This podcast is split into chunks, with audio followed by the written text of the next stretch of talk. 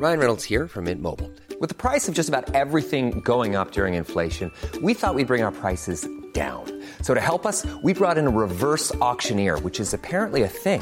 Mint Mobile unlimited premium wireless. Ready to get 30, 30, bit to get 30, bit to get 20, 20, 20, bit to get 20, 20, bit to get 15, 15, 15, 15 just 15 bucks a month. So, Give it a try at mintmobile.com slash switch. $45 upfront for three months plus taxes and fees. Promo for new customers for limited time. Unlimited more than 40 gigabytes per month. Slows. Full terms at mintmobile.com.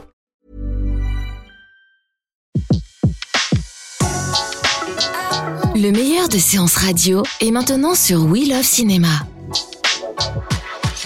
Tout de suite, retrouvez l'invité de la séance live.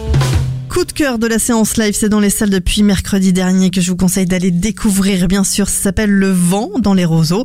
C'est un film d'animation à partir de 6 ans où vous y retrouvez euh, 5 courts-métrages à découvrir, des coups de cœur. Et pour nous en parler, j'ai le plaisir de recevoir Arnaud Debin qui est réalisateur et producteur, mais aussi scénariste. Il a une grande casquette. Arnaud qui est avec nous et qui a produit ces 5 courts-métrages coups de cœur que vous retrouvez dans Le vent dans les roseaux. Bonjour Arnaud. Bonjour. On s'était déjà eu euh, sur Séance Radio.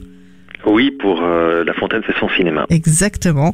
Et là, vous revenez avec euh, cinq autres courts-métrages d'animation que vous avez produits et puis que vous avez certains réalisés et d'autres laissés à la réalisation d'autres réalisateurs. C'est encore un, un plaisir de découvrir ces, ces films d'animation. Comment vous avez, euh, enfin depuis combien de temps Le vent dans les roseaux et dans, les tiroirs comme on dit? En fait, c'est assez facile à dater pour moi parce que ça date. L'idée date d'une question de ma fille euh, Lily qui a aujourd'hui euh, 10 ans et qui avait 4 ans et demi et qui me pose la question. Était en train d'écouter euh, la radio et on parlait à la radio de des printemps arabes et ma petite euh, gamine de 4 ans et demi me dit papa ça veut dire quoi le printemps arabe? C'est que c'est un mot assez joli et poétique et donc j'ai essayé de lui parler de l'insoumission, de la responsabilité civile, de la résistance, mais c'était des, grands mots pour une petite fille et je lui ai dit je vais t'écrire un conte où euh, voilà où on va mettre en scène tous ces différents aspects. Et euh, c'est devenu le vent dans les roseaux l'histoire d'un pays où le roi interdit la musique et une petite fille va résister une petite fille de 8 ans Eliette va résister elle va rencontrer un troubadour qui vient d'Orient avec ses instruments. Et toute l'histoire va naître de ça. Et du coup j'ai eu envie pendant ces six ans de, développement de recherche de financement de fabrication de ce film qui est extrêmement euh, long à fabriquer j'ai eu envie de faire un programme complet sur le thème de la liberté en mettant d'autres projets d'autres réalisateurs d'autres univers et c'est devenu le programme Le Vent dans les Roseaux avec cinq courts-métrages où il y a chaque fois une héroïne, où il y a chaque fois une musique qui est très importante et jouée à la flûte et où il y a chaque fois le thème de la liberté ou d'une forme de liberté.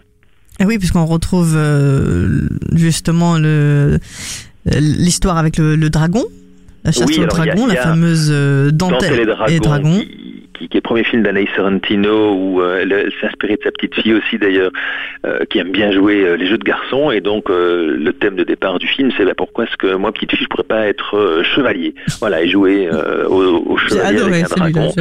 Voilà, il y a ça, il y a La chasse au dragon, euh, qui était une adaptation d'un livre de Jean-Luc Anglebert et André Neve, où c'est une petite fille qui, qui dame le pion de ses frères qui vont à la chasse au dragon et qui disent c'est pas une histoire de fille.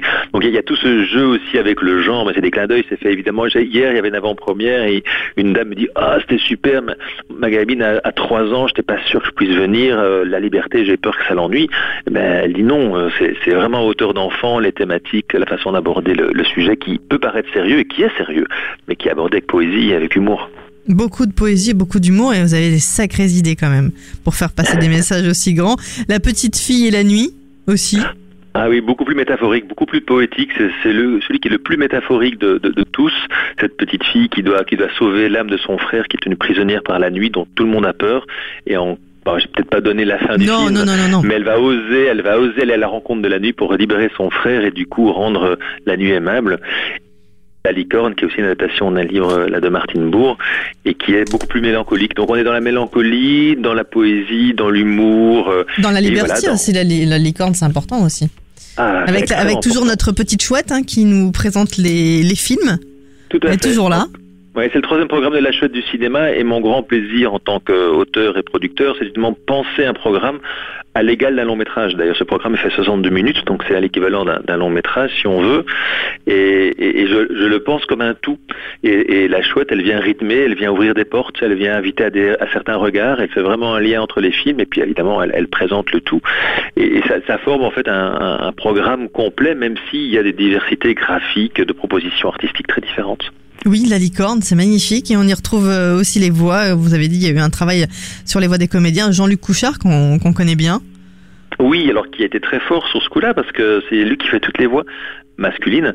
Il fait la voix du, roi, il fait la voix du chevalier Petit Pas et il fait euh, la voix d'un soldat et tout ça en même temps. Et on, on sent pas, il est, il est, très fort pour euh, transformer sa voix et très expressif en même temps. Il vous a dit oui tout de suite? Vous avez pensé à lui tout de suite? Oui, en fait c'est le réalisateur, c'est Rémi Durin qui m'a proposé de travailler avec lui. J'avais jamais travaillé avec Jean-Luc et du coup on s'est rencontrés, on a bu une bière ensemble et puis euh, ça, ça a tout de suite collé. D'accord. Voilà, autour d'un... Voilà, comme ça, aussi simple que ça. Oh oui, oh oui, c'est souvent simple. Le court métrage, c'est un des avantages.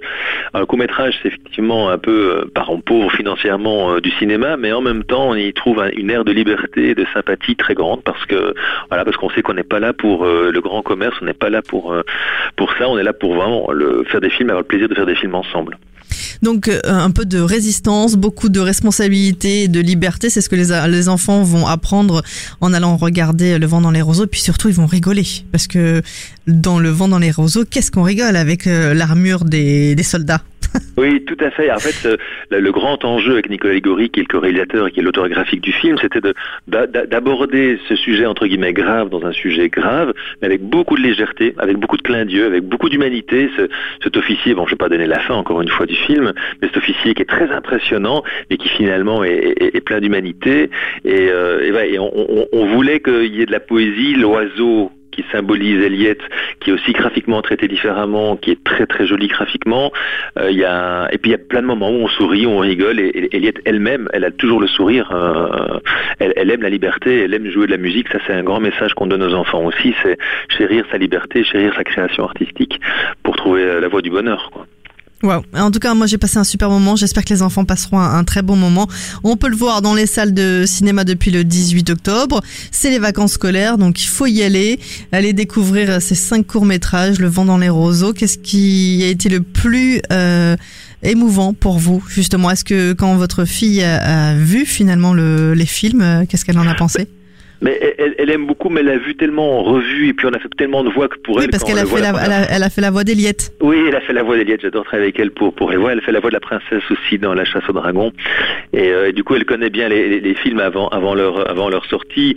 Bon, j'ai beaucoup de moments d'émotion, mais c'est toujours en, en, contact avec le public. Quand quand je sens que le public applaudit, on a fait une très belle avant-première euh, au cinéma des cinéastes à Paris il y a pas très longtemps, et la salle était mais elle était euphorique à la fin du, programme en applaudissements et, la libération du peuple et d'Eliette à la fin, bah, tout le monde la partageait et, de voir ainsi que voilà que ça fonctionne et que les gens partagent cette liesse, bah, ça c'est vraiment un énorme plaisir évidemment et les, parents autant que, les enfants. Et Eliette, vous êtes en train de la mettre bien dans sur, sur les rails, comme on dit. Parce qu'elle s'amuse pour le moment, mais peut-être que. Non, c'est vrai Non, non, non, on l'en fera pas, mais bon, c'est un, un plaisir qu'on partage. Eh ben, c'est un beau plaisir et nous, c'est partagé avec le public et on vous, vous souhaite d'aller le découvrir ce film le 18 octobre, Le vent dans les roseaux, ce film qui est composé donc de trois, de cinq courts métrages.